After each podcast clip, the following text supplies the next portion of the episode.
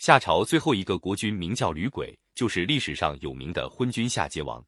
这个夏桀王身体魁梧，相貌堂堂，力大无比。他能把坚硬的鹿角一手折断，把弯曲的铁钩轻轻扳直，敢于徒手和虎豹搏斗，有胆量下水斩杀蛟龙。从外表上看，的确够得上一个英雄豪杰，可是内里却藏着一颗残暴腐朽的心。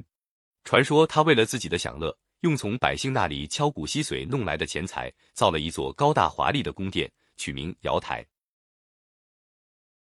在这座宫殿里，聚集了天下的许多珍宝和美女，又把一些耍把戏的唱优、游手好闲的侠客及矮小可笑的侏儒弄到身边，叫人制作了不少淫荡的歌曲。夏桀每天就跟这些人混在一起，狂歌乱舞，饮酒作乐，不理朝政。